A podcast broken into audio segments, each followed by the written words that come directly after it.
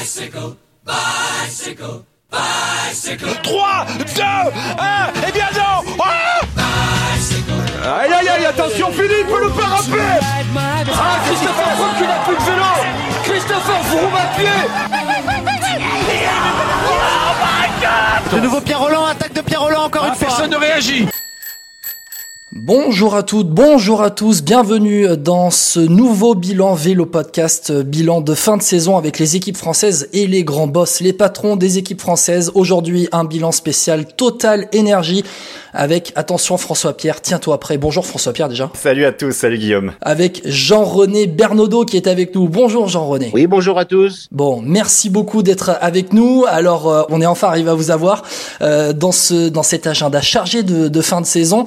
Euh, déjà, merci beaucoup d'être avec nous dans ce bilan euh, 2021. Donc, on va faire un petit point général de la saison. Euh, ensuite, on passera au cas par cas et puis on allez, on passera aussi sur 2022 à avoir le, le regard vers l'avenir pour cette équipe Total Énergie. Bon, déjà, Jean-René, cette euh, équipe Total Énergie, cette saison, c'est six victoires, euh, trois victoires d'étape avec Christian Rodriguez et Valentin Ferron au Rwanda, mais aussi Pierre Latour aux Asturies, Euh, deux classiques gagnés, Lorenzo Manzin à Valence en janvier, Nicolo Bonifazio au Grand Prix, Jeff À Louvain en août, et puis un classement général gagné, celui du Tour du Rwanda, remporté par euh, Christian Rodriguez, 94 top 10, on les a comptés un par un, Jean-René. Est-ce que vous êtes satisfait de votre saison? Bah, on va dire qu'on a fait euh, les victoires que vous avez énumérées sont voilà, il faut des victoires.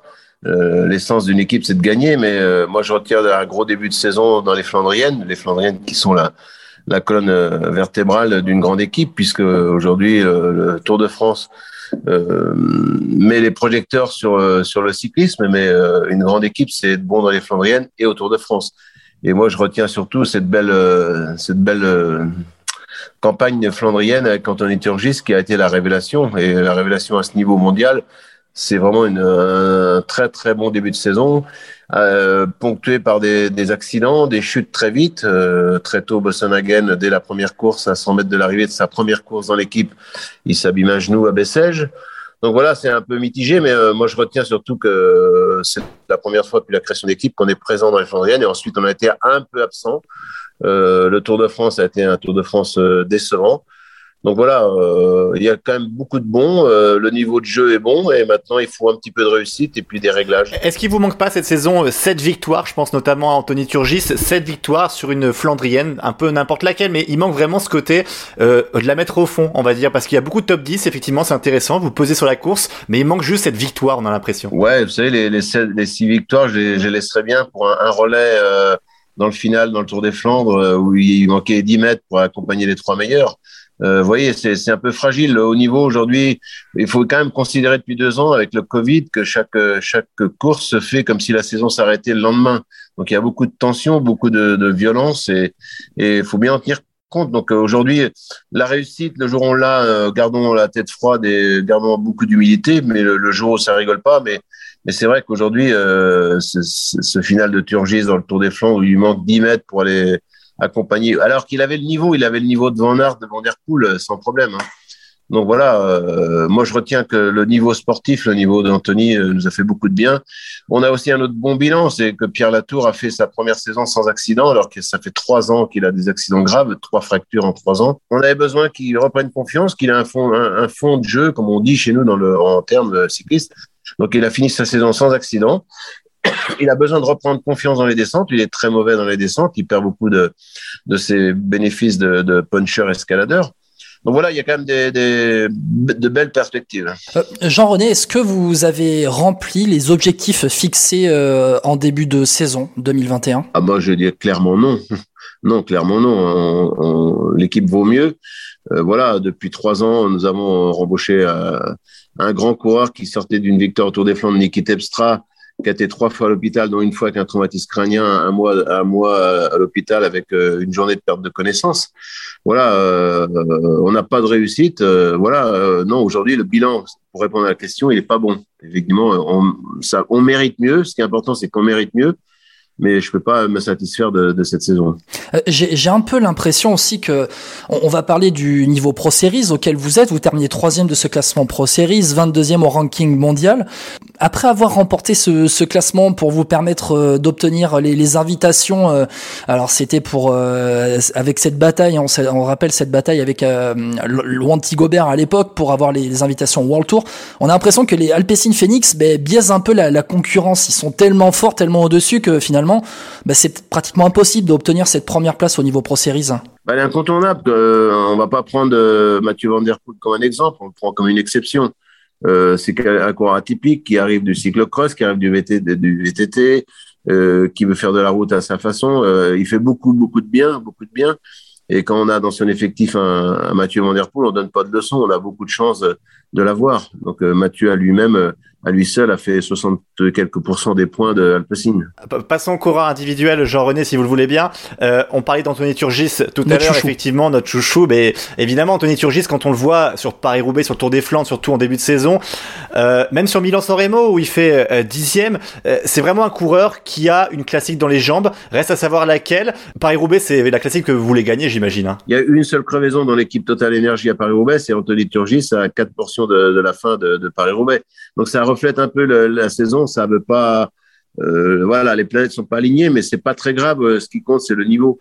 Mais c'est vrai qu'Anthony, euh, aujourd'hui, avec tout ce qu'il a fait, il veut inscrire une belle ligne à son palmarès, mais une très très belle, puisqu'il a déjà gagné. Mais aujourd'hui, il a les moyens d'être quand il sera bien entouré, de gagner une très grande course. Il lui reste un an de contrat euh, à Anthony Turgis. Est-ce que c'est difficile à gérer une dernière année de contrat comme ça quand on a un coureur qui s'est révélé chez vous? Alors, euh, il faut juste avoir une vraie discussion de fond. Euh, son projet sportif, est-ce qu'on peut répondre à ses attentes? Euh, voilà, c'est des discussions qu'on voilà, on passe du temps. Anthony avait des exigences. Euh, on n'a pas forcément toujours répondu mm, vraiment bien à ses, à ses demandes. Maintenant, moi, je fais que mm, mon budget. Aujourd'hui, euh, on a une équipe qui est très très correcte. Euh, dans, dans la hiérarchie, nous sommes à notre place par rapport à notre budget pour l'instant. Donc voilà, Anthony a besoin de grandir. Il a sans doute besoin d'être entouré. Il a besoin de, de gens qui le, qui le, qui le mettent dans des conditions où il y a de l'expérience, de la sérénité euh, quand le, le, haut niveau est très violent. Euh, il a une lecture de la course qui est très très intéressante. Et il sait où il va, il sait où il met ses roues. Il tombe pas beaucoup. Et aujourd'hui, euh, évidemment, Anthony, euh, on le courtise. C'est une bonne, une bonne récompense pour lui. Et à nous de lui donner des, des, réponses à toutes ces demandes. Je suppose que ça va être difficile de le retenir quand même. Quand on voit Christophe Laporte qui part chez Cofidis pour aller chez Jumbo Visma, on peut quand même faire un parallèle avec euh, la fin de contrat d'Anthony Turgis Je sais pas, je sais pas. Après, chaque personne est construite différemment. Moi, je connais pas Christophe Laporte, je connais seulement le coureur. Hein. Mais Anthony, je connais bien ses valeurs et aujourd'hui, il sait ce qu'il a, il sait ce qu'il a besoin. C'est quelqu'un de brillant et c'est vrai qu'aujourd'hui, son éducation fait qu'on a moyen de, de répondre à ses attentes. On va en parler un petit peu plus tard. Mais c'est vrai qu'aujourd'hui, nos, nos, obligations, c'est de le prolonger. Justement, par rapport à Anthony Turgis, quel leader est-il en fait? C'est-à-dire, est-ce que quand un coureur comme Edval Bossenhagen, même Nikita Terpstra, doivent rouler pour lui, vu qu'ils ont un sacré palmarès, hein, les deux, euh, est-ce qu'il arrive à fédérer autour de lui? Anthony euh, découvre quand même euh, sa première campagne, enfin sa première grosse campagne de classique euh, au niveau où il était, c'est cette année. Donc, euh, il n'a pas commencé l'hiver dernier en, établissant des plans avec euh, un groupe autour de lui qui a des automatismes, des rôles précis. À chaque euh, classique flandrienne, il s'affirmait comme un grand coureur, mais c'était quand même quelque chose entre guillemets. On savait qu'il avait le niveau, mais on ne pensait pas qu'il allait arriver à ce niveau-là. Donc, je pense qu'il va mûrir, il va parler de l'avenir, il va parler de, de, de, ce qui lui manque. Hein. Non, mais je vous répète, Anthony a une vraie lecture de la course très précise et c'est un c'est vraiment quelque chose que nous, les dirigeants, on peut pas donner. On l'a, on l'a pas.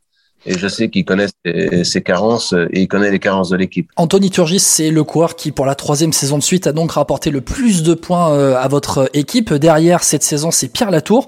Donc, à 28 ans, il était recruté l'hiver euh, dernier. On va dire que c'est, vous en avez parlé, une saison euh, sans, sans réel pépin. C'est une saison encourageante, on va dire, pour, pour un début chez Total Energy. Non, mais Pierre, c'est quelqu'un de particulier. Moi, je vais parler avec mon cœur et de la façon ouais, j'ai quand même un côté un peu anticonformiste. Et c'est vrai qu'aujourd'hui, la situation de la société fait que il y a, y a parfois des burn-out, il y a parfois des gens malheureux. Et c'est vrai que la particularité de chez Total Energy, c'est de connaître les gens, leur parler, de leur donner un cadre de vie où ils puissent s'épanouir. Et les premières discussions avec la tour euh, fait que ça a matché, comme je l'ai fait avec d'autres. Donc aujourd'hui, Pierre, il avait besoin de confiance, il avait besoin de refaire une année pleine, il avait besoin de connaître le fonctionnement de mon, mon équipe Et on va dire que cette première année, euh, le fond de jeu est, gagné. Et maintenant, on va construire avec euh, des obligations pour lui et des ambitions euh, pour nous euh, beaucoup plus élevées. Alors avant de parler de 2022 et qui après avec votre projet alléchant, parlons quand même d'Edvald Bossenhagen et de Niki Terpstra. Edvald Bossenhagen, le Norvégien, 34 ans, euh, Niki Terpstra, 37 ans. Euh, depuis qu'ils sont arrivés chez vous, c'est vrai qu'on on reconnaît pas les coureurs. Alors Niki Terpstra, il y a eu beaucoup de, de malheurs, on va dire, avec les accidents, euh, notamment son traumatisme crânien. Euh, J'imagine quand même que vous êtes un peu déçu de leur part ou leur rôle était vraiment de d'encadrer Anthony Turgis en tout cas ou même d'autres coureurs de l'équipe? Bon, D'abord, première chose, moi je ne juge jamais un coureur qui a eu trois accidents graves, trois fractures, une fois la perte de connaissance. On ne juge pas quelqu'un qui a, qui, a, qui a ces accidents. Et ensuite, euh, pour Niki, évidemment, euh, vraiment une malchance terrible. Je l'ai eu encore euh, hier. Il m'a dit, Jean-René, j'aimerais vraiment que si la chance est avec nous, continuer. Donc on va essayer de trouver peut-être une solution. Mais pour Niki, c'est quand même une malchance terrible. Les accidents graves, la, la peur qu'il a aujourd'hui de frotter, mais c'est toujours un coureur très fort qui a envie de, de mettre le peloton en ligne. Et aujourd'hui, le peloton en ligne, il y a peut-être des perspectives intéressantes si demain on trouve un accord. Et pour Edvald Bossenhagen ouais. Et pour Edvald, c'est très simple, très très simple. Il vient d'être papa. Euh, la Norvège était confinée. Euh, il a été euh, bloqué tout l'hiver. Il a fait que de l'homme trainer. Il n'a pas eu le droit de sortir. S'il sortait, il y avait une quarantaine très compliquée à, à faire. Et ensuite, il est arrivé dans une condition correcte à Bessèges. Il était en tête à 100 mètres de la ligne d'arrivée de la première étape et il tombe. Donc voilà, euh, on va pas dire que c'est génial, génial pour commencer. Il a retravaillé beaucoup, il a fait deux stages et autour d'Argovie, il retombe gravement. Donc aujourd'hui, euh, avec un Tour de France où on a voulu le mettre quand même, mais que peut-être qu'on aurait dû hésiter puisque en physiologie, il y a quand même euh, des choses qui sont pas forcément efficaces pour le rendement quand on a des chutes si graves. On l'a mis au Tour de France et il l'a payé cher. Et voilà, moi je ne rejugerai pas Edval. D'ailleurs, puisqu'il n'a pas eu de réussite, on l'a prolongé deux ans pour qu'il puisse, parce qu'il est heureux chez nous, puisqu'il puisse aller euh, aller chercher une belle victoire pour nous récompenser. Jean-René Bernaudot avec nous dans, dans Vélo Podcast pour ce bilan de l'année 2021. Bon, Jean-René, on laisse 2021 derrière. Regardons 2022 parce que là 2022 vous avez quand même sorti la Thierry lourde. Ça rigole plus. Quatre recrues, ça rigole plus. Attention. Bon, très rapidement on va quand même citer le jeune Sandy du Jardin, une belle promotion pour ce sprinter avec 6 victoires, 18 podiums chez Vendée cette année dans le top 10 du peloton amateur que ça soit sur euh, Direct Vélo ou, ou la FFC. Mais surtout, quand même, il faut le dire, il faut le rappeler, parce que le dire, tout le monde le sait, mais c'est ce trio qui a fait grand bruit dans le cyclisme français au moment de l'annonce, Peter Sagan, Danielos, Massiège, Bodnar. Bon, euh, Jean-René, directement, à quel moment vous vous êtes lancé, à quel moment vous avez eu le déclic pour vous dire, allez, je vais recruter Peter Sagan? Bah, Moi, j'ai fait mon chemin dans le cyclisme, j'ai une réputation, et euh, Sagan a, a une façon de fonctionner. Euh, J'aurais aimé euh, parler à Julien Lafilippe. Euh, il se trouve que Patrick Lefebvre a pu lui faire une proposition avant que les négociations commencent. Et euh, ah donc c'était pas du bluff. Il y avait vraiment Julien Lafilippe aussi, pourquoi pas dans le viseur. J'avais envie d'aller loin dans une négociation pour voir ce qu'était capable de faire Julien et peut-être que trouver un accord avec lui. Mais ça fait partie d'une négociation qui a pas commencé. Mais c'était juste de l'envie. On avait eu des coups de fil. Hein on s'est écrit, on a eu des coups de fil, et, on, Julien m'a dit texto euh, avant le 1er mai, je ne peux pas, je ne peux rien faire. J'ai fait des promesses à Patrick, et s'il peut me faire une proposition avant, ça sera plié. Voilà, pour vous dire la vérité, c'est exactement ça. Et la proposition de Patrick a été faite avant le 1er mai, donc euh, la discussion n'a pas pu commencer. Donc je me suis retrouvé euh, avec euh, avec euh, cette information que Peter Sagan euh, avait décidé de quitter Bora. Il, il se sentait pas bien chez Bora. Et euh, j'ai demandé un petit peu pourquoi. Et voilà, dans mon réseau, j'ai su que Sagan voulait euh, retrouver un challenge, un vrai challenge, comme il l'a eu avec, en arrivant chez Borac, qui était une petite équipe. Et voilà, après, c'était une longue négociation de quatre mois avec euh, très peu d'obstacles, des, des, des, conditions, des discussions et des solutions assez rapidement trouvées. Au fur et à mesure, euh, la faisabilité devenait vraiment très, très sérieuse. Et c'est vrai qu'à chaque fois qu'on échangeait, on était euh, plutôt en phase sur un monde qui va pas bien, un monde qui prend pas de plaisir. Et Peter, euh, avec euh, son réseau, euh, il a enquêté sur moi. Avec mon réseau, j'ai enquêté sur lui.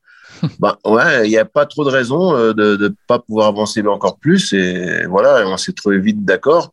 Et surtout qu'avec euh, l'arrivée de Specialized, qui est une marque qui fait rêver tous mes coureurs, euh, ça a été possible.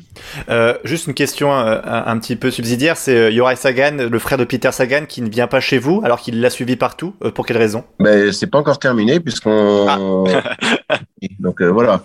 Donc je peux pas vous répondre, mais il se peut que Yoran nous rejoigne.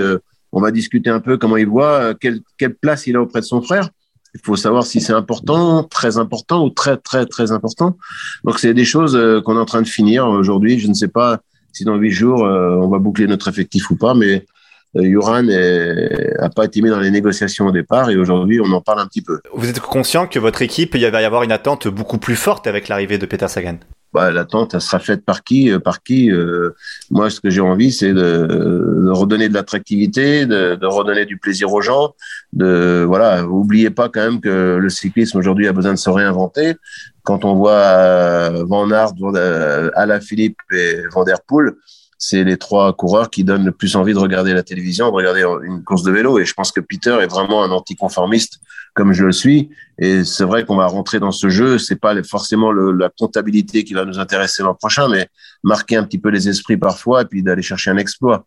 Donc aujourd'hui, euh, Peter, ça reste un grand coureur qui a beaucoup d'expérience, puis qui a envie. Il aurait pu, euh, à son âge, euh, chercher le confort il a envie d'un de, challenge et j'aime beaucoup. Il était au manoir des Essarts il y a quelques jours et ça s'est très très bien passé. Il a, il a de plus en plus envie. Euh, il est très voilà, c'est quelqu'un qui a connu énormément de gloire et qui avait besoin de de quelque chose d'un peu croustillant pour euh, relancer sa carrière. On a l'impression que vous voulez retrouver l'esprit euh, Bouygues Télécom au début des années 2010, avec Vauclair un peu en superstar qui fait un peu rêver tous les Français et en faisant des coups. C'est un peu ça? Bah, De toute façon, il y a, hum, moi j'ai une situation où je, je, sais parler de chiffres. Hein, et euh, ce que je connais comme chiffres qui sont indiscutables dans le sport cycliste, ce sont les audiences. Et aujourd'hui, quand les audiences sont bonnes, c'est que les gens sont contents. Et aujourd'hui, le sport doit donner du plaisir aux gens. On peut pas avoir beaucoup d'argent et acheter la victoire avec euh, en enlevant l'insécurité du sport. L'insécurité du sport, c'est ce qui donne son piment. Et aujourd'hui, les plus grosses équipes avec des gros budgets, euh, je ne sais pas si c'est eux qui font péter les audiences, mais je sais que quand Julien Alaphilippe et Thibaut Pinot, que j'aime beaucoup, euh, attaquent dans le Beaujolais autour de France, c'était totalement imprévu, c'était génial. Et aujourd'hui, on doit retrouver un petit peu de voilà un petit peu d'envie. Les championnats du monde avec Thomas Vauclair, manager, c'était génial. Quand, euh, quand on met à profit l'intelligence et l'instant T du cycliste de haut niveau, c'est génial, ça donne de l'envie. Et aujourd'hui, Peter a vraiment envie de ça. Euh, l'oreillette, il n'est pas fan, moi non plus. Moi, je suis un des seuls aujourd'hui à affirmer que l'oreillette est plus nocive que positive. Donc, à partir du moment qu'on aime son sport, parce qu'on n'est pas dans le business, on est dans le sport, on doit donner de l'envie. L'envie, c'est de l'envie, c'est de faire du bien aux gens et que la victoire soit très, très belle. Et si elle est belle chez le concurrent, c'est pas très grave. Mais il faut faire des belles victoires qui font du bien aux gens. Et aujourd'hui, euh, la comptabilité, je m'en moque un peu il faut qu'on s'installe dans le paysage avec euh, une identité forte de gens qui vont laisser une trace. Et euh, Peter, aujourd'hui, nous a rejoint pour ce discours, uniquement pour ce discours, parce que je pense qu'il avait vraiment des équipes qui voulaient l'accueillir, où il y avait un confort, sans trop de pression. Et j'aime beaucoup euh, son sourire quand il me dit... voilà, je, vais me fabriquer une belle famille avec vous. Donc, donc, on doit comprendre que Peter Sagan va être complètement dans un rôle d'électron et pourquoi pas laisser aussi un peu de place à Anthony Turgis pour la mettre au fond à côté. Ça peut aussi être une sorte de, de, duo qui peut faire péter toutes les classiques au printemps. Bah, de toute façon, un et un au plus haut niveau, ça fait souvent trois. Euh, quand on se retrouve dans un final de grande course, il y a rarement une équipe qui a trois coureurs. Et aujourd'hui, euh, Anthony et Peter étaient ensemble dans le final du Tour des Flandres, quand on reprend la plus grande course du monde avec Paris-Roubaix. Euh, imaginons ce que sont euh, deux coureurs de ce niveau-là avec le même maillot. Euh, ça peut être l'un ou sur l'autre, ça peut tomber, la pièce peut tomber sur l'un ou sur l'autre. Mais, mais c'est vrai que Peter m'a dit, si demain Anthony gagne une belle course grâce à moi, je serais aussi fier que si j'avais gagné. Et ça, il me l'a dit. Damien Godin, que vous n'avez pas gardé, a eu une réaction, alors une interview dans West France, je sais pas si vous l'avez lu, peut-être un petit peu dur à votre égard. Euh, Qu'est-ce que vous lui répondez? Est-ce que vous avez déjà discuté avec lui depuis ou alors euh, on peut le dire, il a dit que l'esprit de famille, on va dire pour résumer un peu cette interview, avait disparu chez Total Energy avec l'arrivée de Peter Sagan. Euh, il était un peu déçu de ne pas rester euh, dans votre équipe. des mois assez assez durs, surtout pour vous. Je pense que vous, ça, faisait un moment que vous étiez ensemble. Hein. Non, mais moi j'ai lu ce qu'a dit Damien. Il y a beaucoup d'amertume dans ses propos. Mais ce que je peux vous dire, vous, vous médias, c'est que Damien, je lui ai dit, écoute Damien, tu as une chance unique, c'est Paris-Roubaix décalé en fin de saison c'est la course de ta vie, montre-moi, sois incontournable. Et Damien a fait une mauvaise saison et par roubaix il n'était pas là. Il a eu des problèmes, certes, mais aujourd'hui, Damien, il avait un marché en jeu. On n'est pas aujourd'hui dans l'assurance d'avoir un contrat, on est dans le sport de haut niveau et aujourd'hui, on doit faire très attention. Les places sont très chères et Damien a eu les cartes en main pour nous préparer une belle fin de saison. Euh, on lui a tendu la perche Et euh, voilà, il n'était pas présent. Mais c'est quelqu'un que j'apprécie beaucoup, qui a une belle histoire avec nous. Et voilà, les propos dans les médias, c'est pas ce qui m'excite le plus, mais c'est pas très grave. Je conserverai les bons moments que j'ai vécu avec lui. Bon, Jean-René, la, dernière question bis, c'est les objectifs pour 2022 maintenant. Vous avez dit que vous voulez faire bouger les lignes. On a on a entendu plusieurs fois dans votre bouche le mot anticonformisme. Euh, on rappelle que vous êtes une équipe Pro Series aussi, pas une équipe World Tour. Vous n'avez pas de pression finalement du, résultat. Ça va, être, ça un peu 2022, même si on se met toujours à pression? Bah non, parce que les équipes World Tour ont aussi une pression des résultats et nous on a aussi une pression des résultats. On a une équipe qui gagne pas, c'est une équipe qui perd son âme. Mais n'oubliez pas que la victoire est vertueuse pour la, dynamique de groupe. Et aujourd'hui, euh, je dirais qu'on aimerait gagner de préférence n'importe laquelle. Mais je préférerais tout de même euh, qui est une victoire qui marque les esprits définitivement, comme ont fait les grands champions. Je reviens sur Merckx, Ocagna, Hino, des trucs qui ont marqué l'histoire. J'aimerais mieux marquer l'histoire une fois que gagner dix belles dix courses. Voilà, pour euh, c'est compliqué à comparer, mais aujourd'hui, voilà, il faut écrire des belles lignes qui font que les coureurs l'hiver ont envie de se voir, qui font que les, nos supporters nous en, nous en reparlent, que les sponsors soient heureux et la comptabilité, elle elle est, elle est pas très très rationnelle euh, dans le sport. Il vaut mieux, euh, il vaut mieux marquer les esprits, faire du bien aux gens, et puis euh, la victoire, elle est supplémentaire, mais elle est parfois indispensable. Mais est-ce que c'est aussi important que ça La victoire, elle est fragile entre un coureur qui gagne avec un peu de réussite et un coureur très fort qui fait deuxième? Moi je juge pas. Merci beaucoup Jean-René Bernaudot d'avoir été avec nous. Alors c'est un peu compliqué d'organiser cette, euh, ce petit entretien, mais au final on y est arrivé. Merci beaucoup Jean-René. Désolé d'avoir été très compliqué pour me joindre, mais c'est compliqué aujourd'hui. L'emploi du temps est très très très très chargé, mais je suis très heureux d'avoir fait. C'est le quotidien d'un patron d'équipe. Merci beaucoup Jean-René Bernaudot et à bientôt dans Vélo Podcast.